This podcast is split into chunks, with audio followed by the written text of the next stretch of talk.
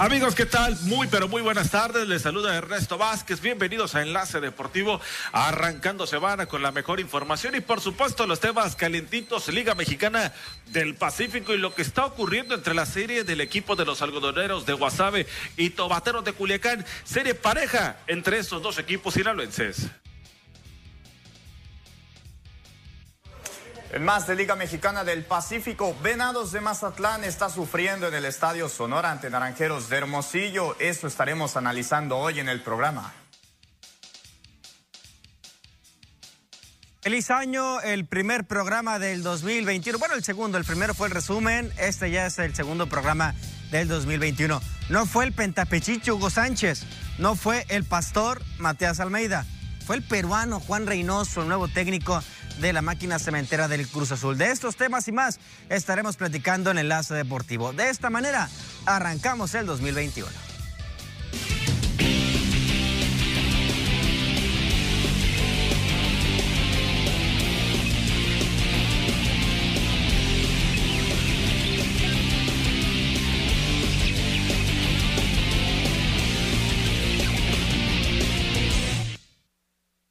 Feliz, feliz por, por el accionar que, que, tuvimos el día de hoy. Realmente el equipo lo ha demostrado que hemos jugado de, de gran forma. El día de ayer, eh, pues como son las cosas de béisbol, ¿no? es un equipo muy, muy ofensivo, que saben jugar playoff y todo.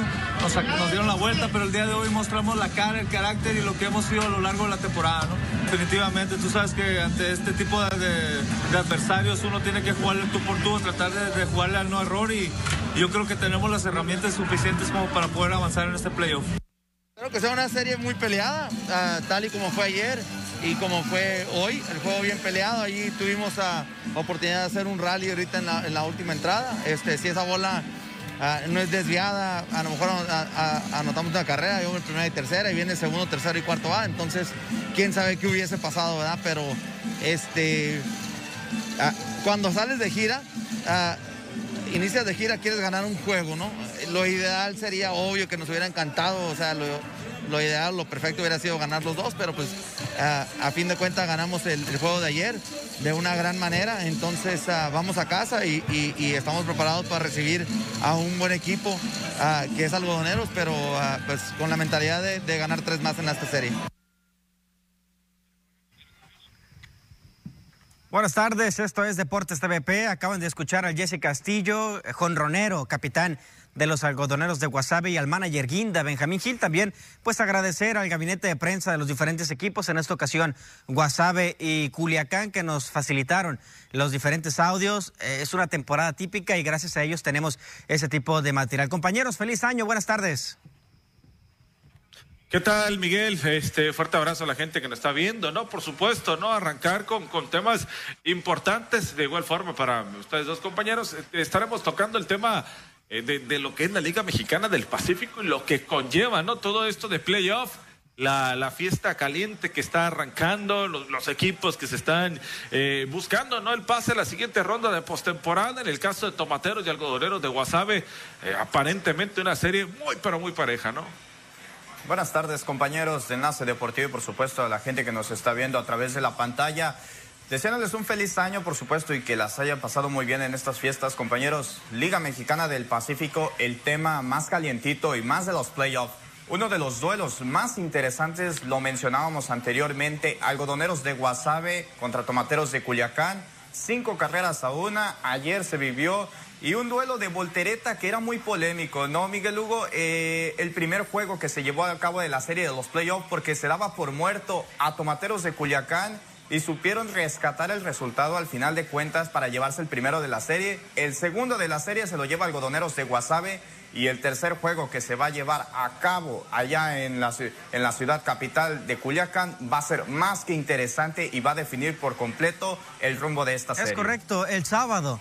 Tomateros de Culiacán se levantó de un 6-1 para ganar un C6, a destacar cuadrangulares de Meneses y de José Guadalupe Chávez, además de Alexis Wilson. Lo de ayer, ayer Culiacán estaba ganando una primera entrada con carrera producida de Ramiro Peña, llegó la artillería de los algodoneros de Guasave con el Jesse Castillo produciendo carrera y un cuadrangular más en la cuenta para este pelotero que llegó a 6 en su carrera en playoff, 3 en una sola postemporada con los Mayos de Navajoa, ahora llegó a uno más y para seis eh, ahora con los algodoneros de Guasave. Ganó el equipo algodón, Adam Quintana lanzó buena pelota de siete entradas completas.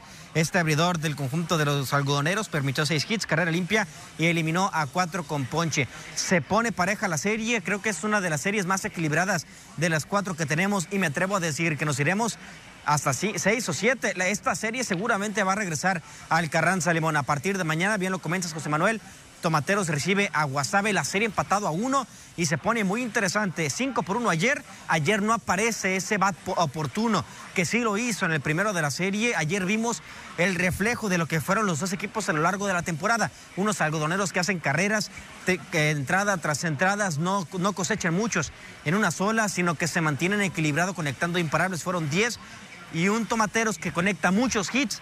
En esta ocasión fueron nueve pero no, llega el bateo clutch. Ayer hizo falta.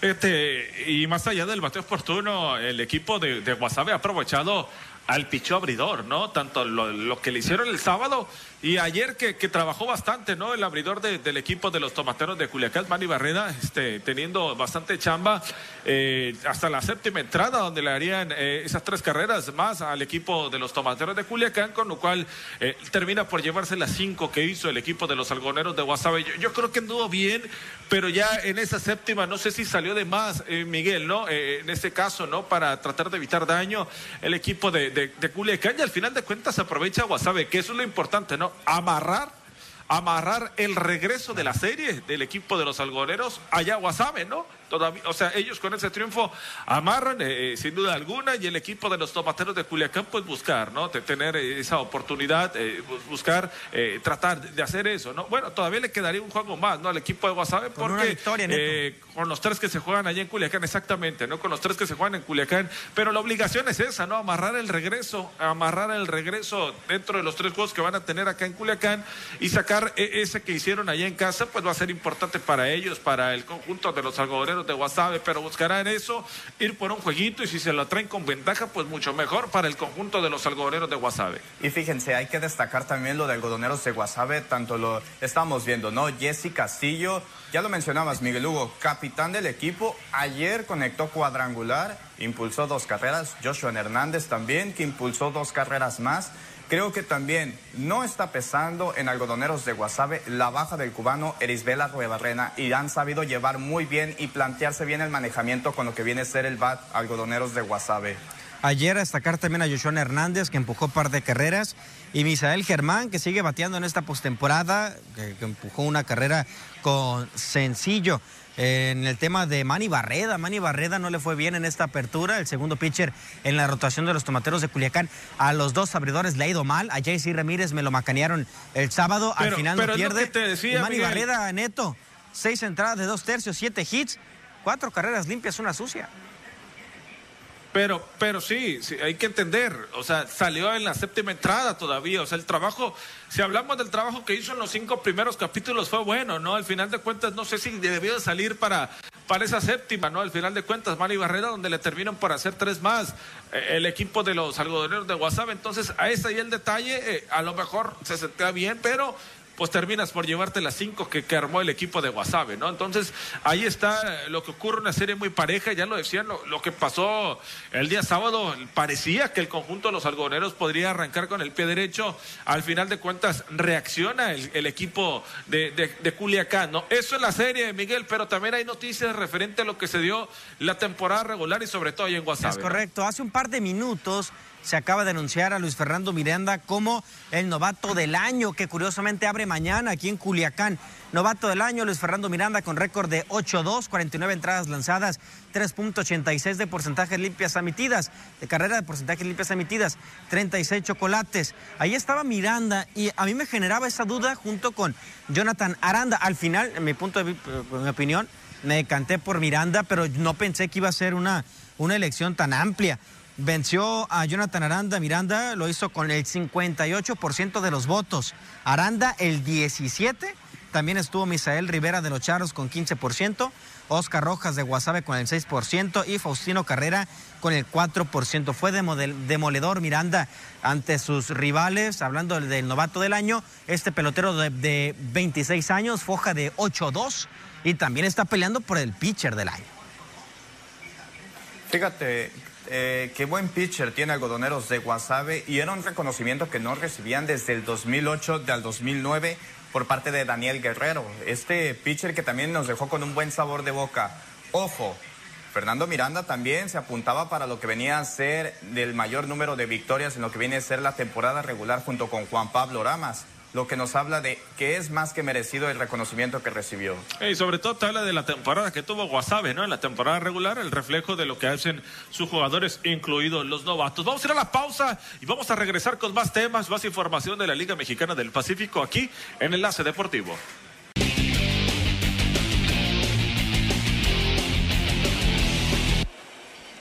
Los Venados de Mazatlán Neto en la pared, récord de 0-2 ante los Naranjeros de Hermosillo en postemporada. Dos grandes juegos, buenos duelos de picheo, pero al final el bateo oportuno aparece en Hermosillo.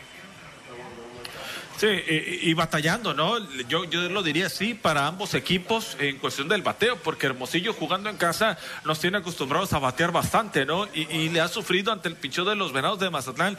Pero si bien es cierto, el resultado final es victoria para Hermosillo, tanto en el juego 1 como en el juego 2, ¿no? En el primero 2 a 1, en entradas extras, en dos entradas. 2 a 1, ¿no? Terminó. Y ayer 3 a 1, ¿no? Entonces estás hablando de, de juegos apretados que quizá no se le ha dado, ¿no? Por ejemplo, lo del sábado Mazatlán, ayer también hay que reconocer el buen picheo por parte del equipo de los naranjeros de Hermosillo, pero sí, ¿no? Lo que, lo que si bien es cierto, las cartas fuertes de Mazatlán en cuestión de, picheo, pues tratando, ¿no? Y ya se te fueron esos dos, ¿no? En el caso de Edgar Torres y en el caso de, de Francisco Ríos. Y mañana le estaría a tocar lanzar a Matt Gesh, vamos a ver qué, qué tal resulta, pero ayer eh, no apareció el bateo del equipo de Mazatlán. Y, si vemos cómo llega la carrera del equipo de los Venados de Mazatlán en esa primera entrada el día de ayer, fue gracias al descontrol que presentó el picho abridor del equipo de los Venados de Mazatlán. Perdón, de los Naranjeros de Hermosillo. Y después llegaría un elevado, sacrificio para remolcar la primera. Y para la de contar, Miguel, ya no volvió a aparecer el bateo del equipo de los Venados. Toda la razón contigo, Ernesto. Y en lo que dices, la única carrera la produjo Anthony Jansanti, este extranjero que ha estado respondiendo a la manera, lo que debe de ser, pero tal vez no se encuentra el bateo que necesita Venados de Mazatlán. Picheo equilibrado y creo que era lo que necesitaba Venados de Mazatlán y lo estábamos comentando un poco en la temporada regular. Eh, a lo que voy con esto, Francisco Ríos que lanzó ayer por espacio de seis entradas, no pudo, solamente le conectaron, le conectaron tres hits, lo que fue fatal, ¿no? Para poder sepultar lo que viene a ser. Venados de Mazatlán se está complicando las cosas. Ayer Ryan Verdugo cargó con la victoria, con, espacio de siete entradas lanzadas. Creo que es positivo. Esperamos que también Naranjeros de Hermosillo, ya lo decíamos, tiene poder en el bat, y tiene poder en, en, lo que viene a ser el picheo. Ha sido el equipo más regular y está respondiendo a lo que se esperaba para los playoffs. Ayer, compañeros, Mazatlán fue víctima de un bat Grandes Ligas y lo que ha sido toda la serie. Yadiel Hernández batea para 667 en esta serie. Empujó par de carreras, conectó tres imparables en tres turnos. Y lo que comentas, José Manuel, lo de Verdugo fue muy bueno. El abridor de los naranjeros de Hermosillo se carga con la victoria, con labor de siete entradas. Solamente permites tres hits y carrera limpia. Pues, eh, ¿qué vas a hacer en esa situación? A momento de hablar, por ejemplo, en el picheo de Francisco Ríos, ¿qué vas a hacer si tienes buena apertura, pero tu rival lanza siete entradas de solamente una carrera? Y cierra quien va a ser el relevista del año y quien ganó el departamento de rescates. Llega Fernando Salas y consigue su primer rescate de la temporada. Un equipo de naranjeros que se ve muy sólido, muy equilibrado. Bateo y picheo. Y es el candidato número uno por encima de los yaquis, que hablaremos de él un poquito más adelante. Venados de Mazatlán le tocó bailar con la más fea, pero este mismo escenario lo tuvo el año pasado. Quiero pensar que debe de ser motivación extra, Neto, que la Serie del Caribe será en tu casa. Algo tiene que sacar de eso. Van al Teodoro Mariscal Vamos a ver si el picheo con Max Gage mañana puede sacar resultados. Fíjate, Miguel Hugo, que comentas algo muy importante que juegan aquí en el estadio Teodoro Mariscal. Y sabemos que Venados de Mazatlán, como locales, les va muy bien, hasta para batear se ha mostrado más oportuno y lo hemos comentado anteriormente, ¿no? Contra los Águilas de Mexicali, contra Naranjeros de Hermosillo, inclusive que enfrentaron aquí en el estadio Teodoro Mariscal, los barrieron.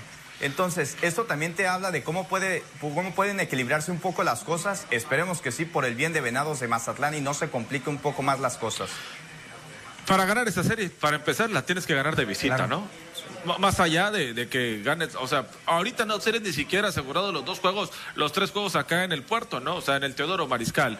Tendrías que ganar por lo menos uno para asegurar los tres y si quieres avanzar tendrías que ganar otro allá en Hermosillo. O sea, lo tendrías que hacer ya desde, un inicio de visita al equipo de los Venados de Mazatlán. Entonces, esa es la desventaja, ¿no? Tratar de sacar los partidos este, y no irte con las manos atadas, es cierto para mí hoy en día Naranjeros eh, eh, presenta, se presenta mucho mejor que, que, la temporada pasada, ¿no? Más equilibrado, más todo. Y, y, Mazatlán, insisto, ¿no? Le sigue faltando pues el bateo, lo que ha sido pieza importante durante toda la temporada, Miguel, este, y el picheo, ¿no? Entendiendo que que incluso se ha batallado, no, se ha visto tan sólido el picheo como también lo fue la temporada anterior, donde ya a esas alturas el picheo se mostraba muy bien con un Miss Levely que encabezaba esa rotación del equipo de los Venados de Mazatlán, aparecía Edgar Torres, aparecían varios lanzadores que le daban la seguridad al equipo de, de los Venados. Entonces, así las cosas con el equipo de Mazatlán, un panorama complicado pero alienta, ¿no? Que también han sido juegos cerrados y no te ha pasado por encima Hermosillo, ¿no? Han sido partidos de una o dos carreras la diferencia, lo que se ha dado en y esta con el tema de que ya no existe el mejor perdedor. Aquí si te eliminan te vas. Si te elimina pierdes y Naranjeros de Hermosillo está bastante duro. Quiero pensar que Mazatlán puede sacar los juegos allá en el puerto. Eh, es un escenario muy difícil para la visita y que Mazatlán le saca muchísimo jugo. Como visitante en toda la campaña le fue muy mal, pero jugando en su fortaleza fue otra historia. Y la incógnita, ¿quién será el abridor para el juego número 4? Fíjate, aquí ya los tengo, ¿no? Para el equipo de, de Mazatlán sería Matt Gage para el juego del martes, Irwin ah. Delgado va a ser el cuarto abridor, el del miércoles, y en dado caso de que haya eh, un quinto partido, estaría de nueva cuenta Edgar Torres. Bueno, vamos a ver si con esa rotación es suficiente para Mazatlán. Vamos a una pausa comercial, compañeros. Primero hay información con las notas rápidas. Regresamos con más.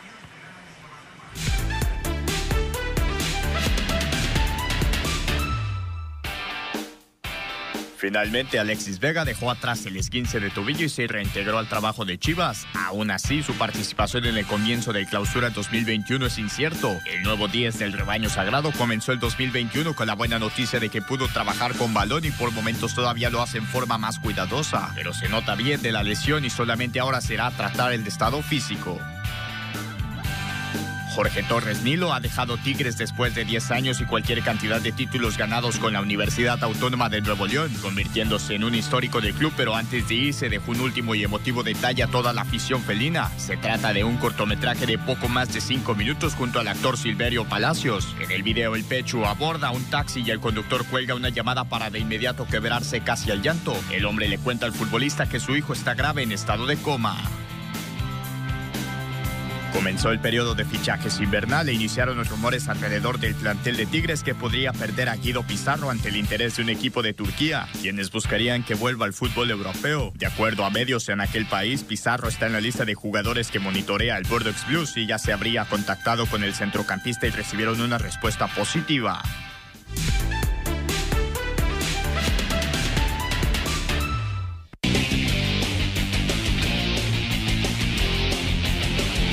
Bueno, contento eh, por el resultado. Gracias a Dios se dio la victoria que era lo que estábamos buscando. Traté de dar mi, mi 100% arriba, arriba, de la loma, confiar en mis compañeros que, que confío 100% en ellos y gracias a Dios te digo se, se, dio la victoria. Venimos trabajando toda la temporada juntos. Eh, antes de, de, salir al terreno de juego hablé con ellos diciéndoles que tengo la confianza en ellos. Eh, yo voy a hacer mi, mi, mi trabajo arriba de la loma, respaldado por ellos y como te digo, todo se coordinó muy bien para, para que saliera la victoria. Nada, sabemos que es una plaza difícil, es un campo de bateo, se puede decir allá en Jalisco. Nada, confiar en, en mis compañeros, sé que, que, ellos van a hacer su trabajo, cada uno de ellos, tanto defensivamente, ofensivamente, y el picheo está al 100%. Escuchamos a Dallas Martínez, el pitcher ganador de los Yaquis de Ciudad Obregón en el segundo juego de la serie entre los Charros de Jalisco. Después de las 11 carreras que hizo el equipo Charro en el primero de la serie, ayer le, pagó la dosis, la revancha. El equipo de los Yaquis con pizarra de seis carreras por dos. A destacar a Víctor Mendoza que empujó carrera, a Leandro Castro que conectó dos imparables en cinco turnos para dos anotaciones y Carlos Sepúlveda que también anotó. Dallas Martínez, primera victoria de la campaña, cinco entradas completas de tres hits, dos carreras limpias y par de chocolates. Luis Iván Rodríguez que había sido el pitcher regular, más regular de los Charros de Jalisco y que parecía que Charros buscaba un abridor pues fue el derrotado el día de ayer. Sí, le y duró muy poco, ¿no? Temprano se tuvo que ir el, abridor eh, en el juego 2 del equipo de los Charros de Jalisco, los Yaquis, que por cierto ya, ya lo mencionabas, serie emparejada ya entre esos dos después de que Jalisco, donde lo habíamos argumentado, ¿no? Batallaba para hacer carreras, pues logra sacar el partido del sábado. Ayer se le escapa de las manos y con una actuación aceptable. Diría yo, lo de Dallas Martínez, ya lo desglosaba, cinco entradas, dos carreras, ¿no? Este, y también con muy pocos imparables para este, para este muchacho que lo hace bastante bien, ¿no? Eh, vamos a ver cómo se da una serie que también logra emparejarse. Sabemos que, que el compromiso de los Yaquis es demostrar pues más allá de lo que haces en temporada regular, ¿no? Sino también tenerlo. Yo creo que tienen el material, Miguel, para poderlo demostrar, tanto en el picheo como en el relevo. Por supuesto, el bateo es un equipo muy completo, redondeado, con un buen manager, ¿no? Que ha sabido sentarse bien con este conjunto de Obregón. Y fíjate que Charros de Jalisco tampoco hay que demeritar mucho lo que hizo en el primer juego, porque en días anteriores lo estábamos criticando, ¿no? Porque no se encontraba un Charros de Jalisco como se ve en el Estadio Panamericano, como cuando juega de visitante. En el primer juego le dio 11 carreras a Yaquis de Ciudad Obregón, e inclusive cantábamos y ya decíamos que la serie estaba un poco cantada, lo decíamos fuera del aire. Ahora, eh, se vio un juego muy distinto, lo decías Ernesto, se le escapa de las manos por supuesto y es preocupante. Van a jugar ahora en el Estadio Panamericano donde sabemos que la pelota vuela y Charlos de Jalisco sabe aprovechar muy bien eso. Dariel Álvarez ayer solamente produjo una carrera por parte de Charlos de Jalisco. Jafet Amador, que sabemos que tiene el poderío en el bat, y no me dejarán mentir que también Cristian Villanueva sería un elemento muy es un elemento muy importante para que Charros de Jalisco inclusive pueda sacar ventaja en su parque. Y, el refuerzo, ¿no?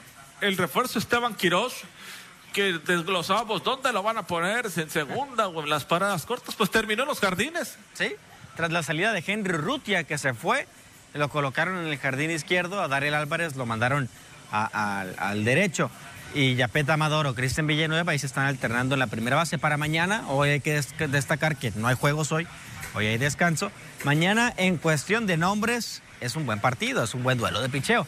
Héctor Velázquez por los Yaquis ante Luis Alonso Mendoza de los Charros de Jalisco. Sabemos lo que ha hecho y lo que ha sido Luis Alonso, por lo menos en esta temporada, en los últimos años, que ya básicamente pues ya ese brazo ya no. Sí, la curva la curva de Luis Alonso Mendoza de rendimiento viene a la baja, ¿no? Hay que entenderlo, pero es un pitcher de experiencia que eso es lo que te sirve bastante ahora en la postemporada, ¿no? La experiencia, como dice el dicho, marca la diferencia ante un pitcher también de mucha experiencia que presenta el equipo de Yaquis en el caso de Héctor Velázquez, ¿no? Que, que ya ha sido reconocido como el mejor lanzador junto a estos dos, ¿no? Yo creo que es de lo, de lo mejor que ha presentado la liga en los últimos años. En el caso de Luis Alonso Mendoza, hace, no sé, 8, 7 a 8 años, de 10 años para acá, que esas buenas temporadas que llegó a presentar en el tricampeonato de los Yaquis, ¿no? Y, Héctor Velázquez, pues con su estancia en los Mayos de Navajoa, sin poder hacer mucho en, cuestión de ayudar en títulos, pero sí a, buscar a, eh, mejorar números de este equipo, eh, ahora con los Yaquis, tratar de ayudar, ¿no? Vamos a ver, aparentemente podría ser un buen duelo de picho, no va a ser la sorpresa que después salgan los dos tempranos. Y Velázquez. Fíjate que algo que mencionamos, estamos mencionando por supuesto, que el picheo, pero también hay que mencionar que le ha funcionado a Yaquis de Ciudad Obregón, Víctor Mendoza, este elemento que le ha venido muy bien a Yaquis, pero también Sebastián Valle, que se le ha apagado la mecha, inclusive ha sido criticado allá en, la tierra de Obregón, por supuesto.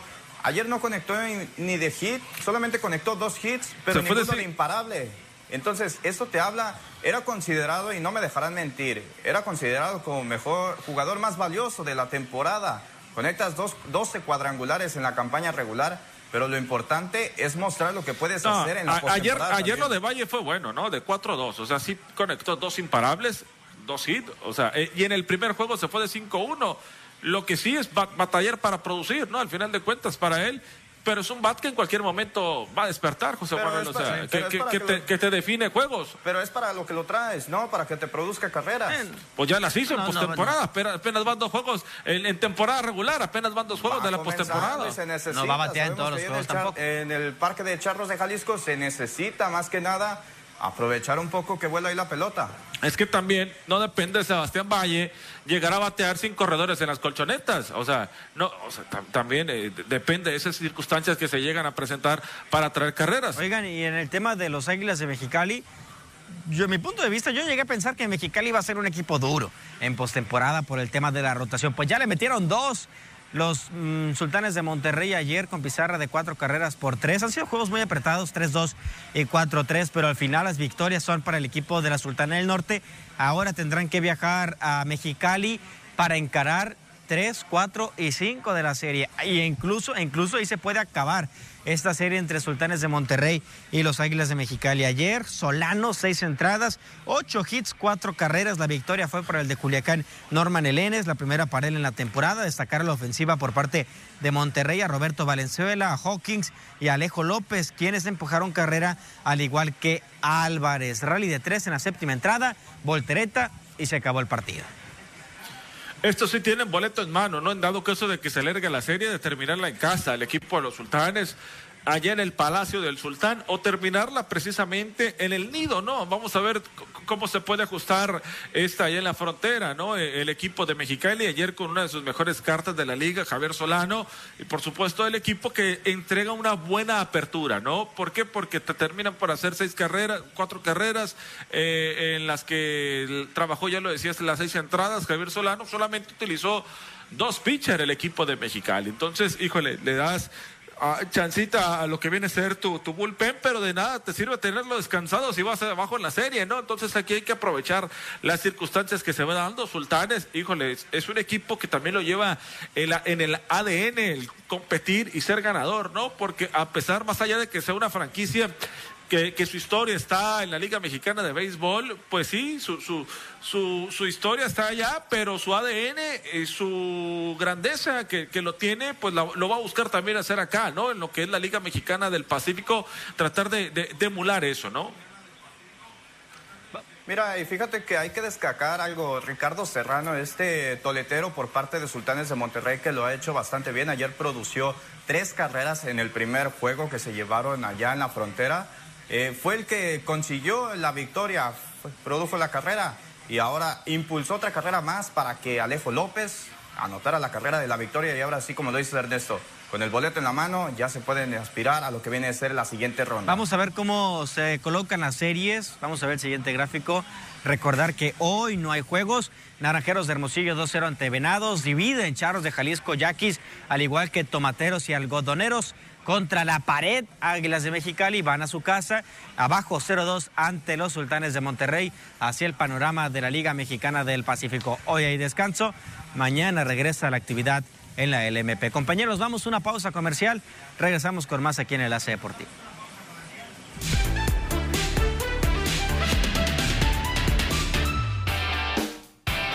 Cristiano Ronaldo inició el 2021, como sabe, anotando, aunque en esta ocasión el que realizó en el encuentro de Juventus ante el Udinense resulta muy especial, ya que le ayudó a igualar a Pelé como el segundo máximo anotador dentro del fútbol profesional. Según datos de Mr. Chip, una persona especializada en recabar datos deportivos de las grandes ligas del mundo, el portugués llegó así a 757 anotaciones, las mismas que Pelé, y está muy cerca de igualar a Joseph Vican, quien sumó un total de 759.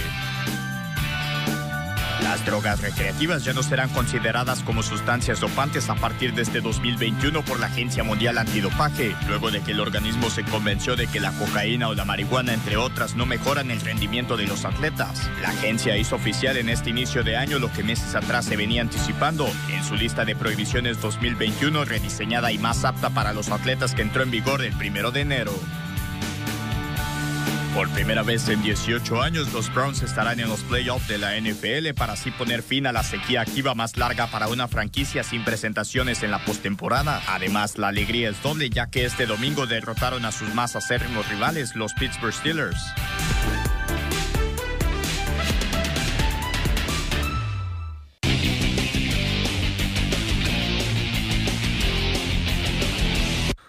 Reynoso era la última opción de Cruz Azul para asumir el timón de cara al torneo de Guardianes 2021 del fútbol mexicano, tras la negativa de Matías Almeida y los requisitos que pidió Hugo Sánchez que fueron imposibles de cumplir.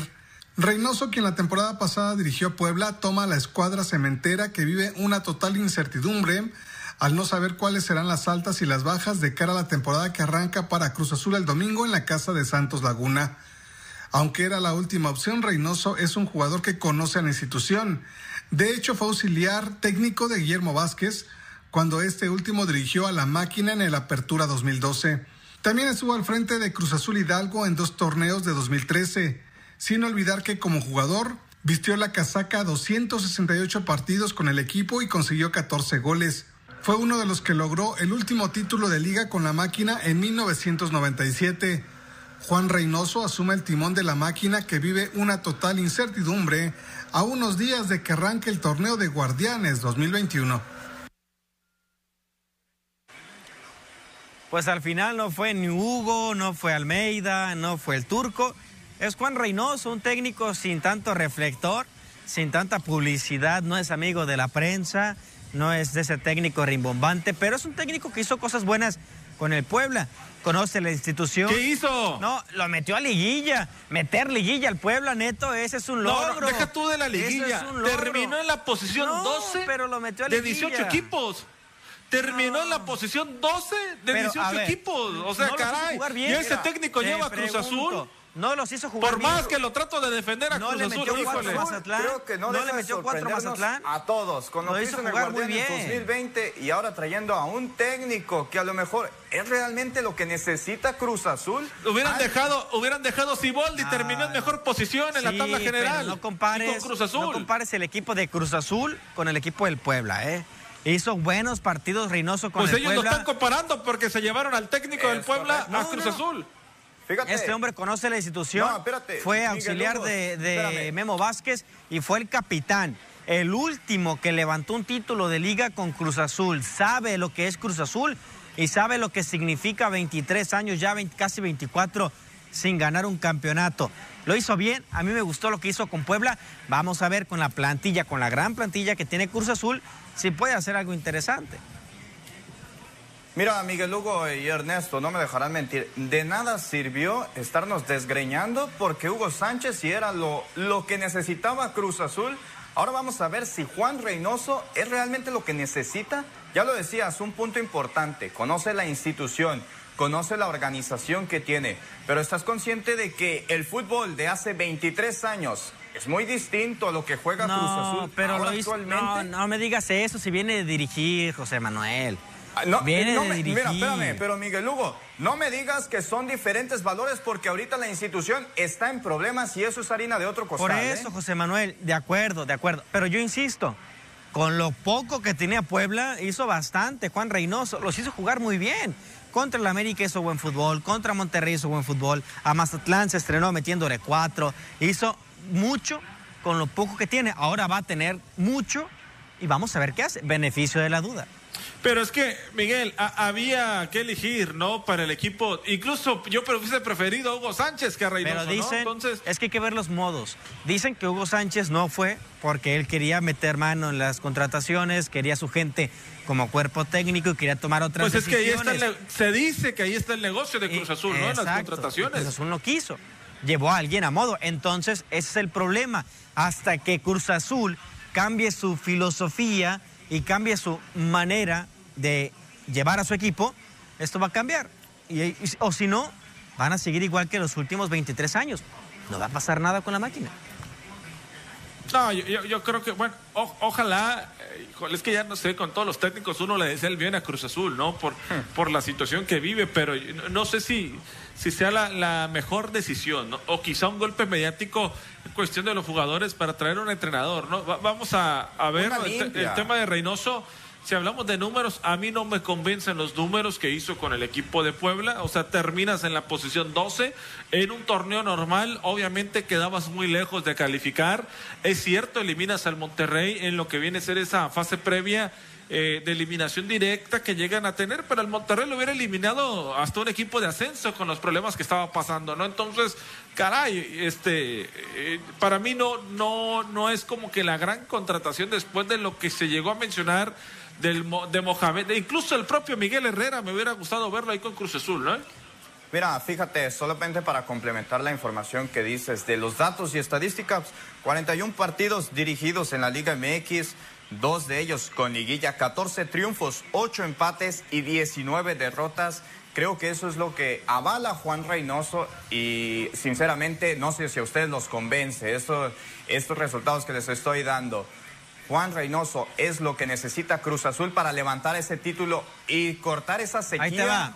Y Así de fácil. A ver. Ese Puebla limitado de, Juan Reynoso le ganó a León en liguilla.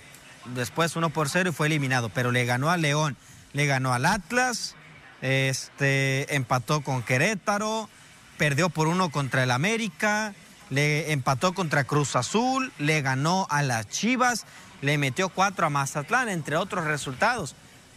Y repito, es un equipo que juega bastante bien pero estaba limitado Puebla. Vamos a ver ahora con la gran plantilla que tiene Cruz Azul, ¿qué puede hacer Juan Reynos? Está perdido, ¿eh? Cruz Azul, totalmente. nada más porque no trajo a un técnico que dirigió solamente una temporada en el Madrid, ya no le hacemos fiesta pues al Cruz Azul. No fuera el América porque viene Solari, que estuvo una semana en el Madrid. Vámonos a una pausa. nos aplaudimos. Vamos a una pausa y regresamos. Ya te cayó.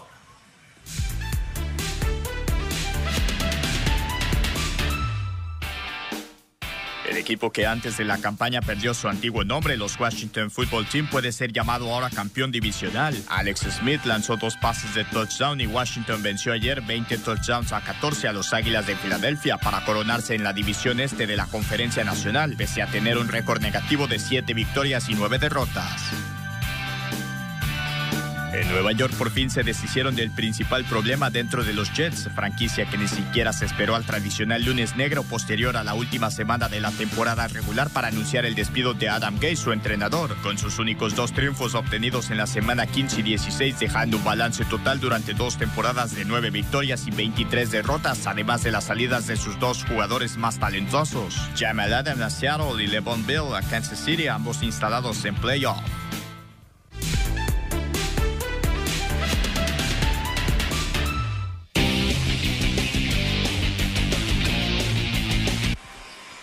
Este fin de semana, Cristiano Ronaldo empató y superó a Pelé en número de goles. según algunos datos, Pelé registra 757 anotaciones. Cristiano Ronaldo llegó a 758. Está uno por detrás de Joseph Wickham, quien es el máximo anotador con 759. Sin embargo, hoy por la mañana, la cuenta oficial de El Rey Pelé, eh, uno de los mejores futbolistas en la historia de este deporte, publicó eso en su biografía. Máximo goleador histórico de todos los tiempos con 1283. ¿Quién tendrá la razón? Pelé o los historiadores que tienen 757 goles. Hablamos de unos 500 goles, poquito más de 500 goles de distancia. No, ya, era imposible de alcanzar si se trata de eso, ¿no? Eh, eh, no sabemos cómo se ha llevado la cuenta o desde cuándo sí comenzaron a contar la Pelé. Lo que sí es cierto que Pelé como desde los 14 años ya juega de manera profesional, ¿no? Entonces, híjole, y siempre ha sido un goleador nato y, sabemos de, esa calidad que, que, llegó a tener, ¿no? Y esa imagen que, llegó a tener Pelé este, con, la selección, con el equipo de Santos de Brasil y cuando le tocó ir a jugar a los Estados Unidos también. Entonces, híjole, caray, eh, este, en ese debate lo que sí, pues es ponerse a las grandes ligas, ¿no? El, tema de Cristiano Ronaldo junto con, con Pelé, ¿no? Cuestión de los goles, pero si son 1200 y fracción, pues no le va a alcanzar ni esta ni la otra vida a Cristiano para llegarle. Fíjate, eso es algo muy curioso, ¿no? Eran otros tiempos y me voy a atrever a opinar un poco. En aquellos años Tal vez probablemente no había las estadísticas como las hay actualmente, no había la competición tal vez, compites en una liga brasileña y en una liga de Estados Unidos que nació hasta 1997. Entonces, es ahí donde entra la incógnita. ¿Son realmente oficiales esos 1.200 y tantos goles que tiene Rey Pelé? No se duda de su calidad ni de las tres copas del mundo que consiguió. Pero Cristiano Ronaldo y Lionel Messi, la verdad considero que ya lo superaron a nivel de estadísticas de fútbol por lo que han demostrado a lo largo del tiempo en estando Yo en siempre, Europa. Es yo que siempre mira, crecí es subjetivo, ¿no? Si hablan de que, ah, es que ahorita el fútbol es más competitivo. En esa época también era competitivo, ¿no? Y era el mejor de esa época y le ha alcanzado desde hace cuántos años para estar mantenerse vigente con esos récords, ¿no? Entonces, híjole, y, y como tú lo apuntas, ¿no? Yo creo que para que, que Messi y Cristiano, o en este caso Cristiano, superen a Pelé, pues le faltan tres mundiales, ganar tres mundiales, nada más. Mira, yo siempre, Sí, es correcto, totalmente. yo siempre crecí con que Pelé tenía más de 1.200 goles.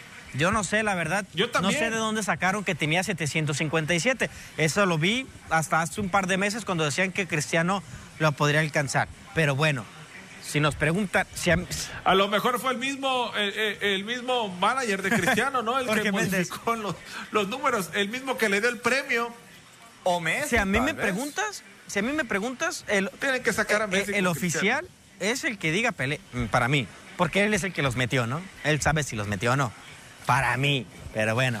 Sí, y no, no se tiene que deme- demeritar en lo absoluto, ¿no? Es el hombre que está en la cima, ¿no? Yo creo que nada más hay dos los que están en la cima del fútbol históricamente en, en lo que viene a ser este. Y ojo, deporte, ¿no? ojo. Pelé y Maradona, y párenle de contar. Y, y Pelé con dos mundiales más que Maradona ganados, Ojo, ¿no? para De los enamorados, ¿no? El rey del para los fútbol. enamorados de Cristiano Ronaldo, no significa que sea el mejor, ¿eh? Joseph Vican ni es de los 20 mejores y tiene más goles que Cristiano. Así que no significa, para que no me caigan, para que no digan que, que, ah, que Cristiano es el mejor del mundo porque tiene más goles. No, no. No, pero, pero también hay que entender, Miguel, dos cosas, ¿no? O sea, Cristiano en Portugal, Cristiano en Inglaterra, Cristiano en España y Cristiano en Italia. De acuerdo. O sea, ve nada más con qué equipos y en De qué acuerdo. ligas ha hecho Ra- esa cantidad de Rafael ¿eh? Barán con, las, con Madrid, con Francia y Champions, Copa del Mundo. O sea, son resultados Pero, individuales. no, no, pero en eso- no, fútbol. eso no es- no está en pero eso no discusión en eso, fútbol, no está en discusión en eso. fútbol, Cristiano Ronaldo es un monstruo, es el mejor ¿Por qué comparar a goleador de los últimos años, es el mejor goleador de los últimos años, pero el mejor goleador. Así de sencillo, goleador. Se gana con goles, de acuerdo, pero es una función que tiene Cristiano. Es un monstruo, tiene 36 años y sigue haciendo goles. Es impresionante lo que ha hecho Cristiano Ronaldo y por supuesto no se le tiene que quitar méritos a esto, pero que superó a Pelé, mm, nunca lo sabré. Realmente, realmente nunca lo vamos a saber. Bueno, vamos, a ver, ¿no? La cuenta de, de que tiene eh, Pelé en cuestión de goles y también lo, lo que hace Cristiano. Lo que sí, cuando se retire Cristiano, también va a dejar su vara muy alta, ¿no? En cuestión de quién lo puede alcanzar, ¿no? Totalmente de acuerdo y sabemos, ¿no? Todavía sigue la disputa, dices algo muy interesante. Hasta que no gane una Copa no del lo va a ganar. tal vez podríamos hablar o se podría sentar en la misma mesa de que Rey no lo va a ganar, pero bueno, ojalá que lo gane. Vamos a una pausa comercial, regresamos con la recta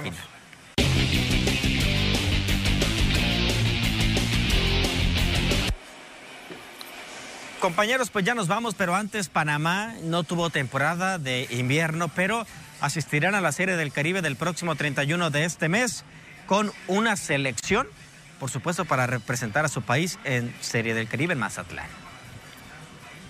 De lo que ya se venía más o menos anticipando, ¿no? En cuestiones de qué podría ocurrir si pasaba esto en- con algunas eh, se- o con algunas ligas que participarían en Serie del Caribe. En el caso de Panamá, que ya habían armado una selección anteriormente, Miguel, para, para poder participar, ¿no? Y, y también sabemos rap- brevemente, ¿no? El comisionado ya había dado un breve comunicado de lo que iba a pasar con esto, que en caso de que se cancelara una liga iban a mandar una selección. Está muy bien, ¿no? Pero bueno, también esta semana es importante porque arranca la Liga MX. El viernes en el Kraken habrá actividad, pero lo estaremos platicando a lo largo de la semana. Ya nos vamos, compañeros. Hasta mañana.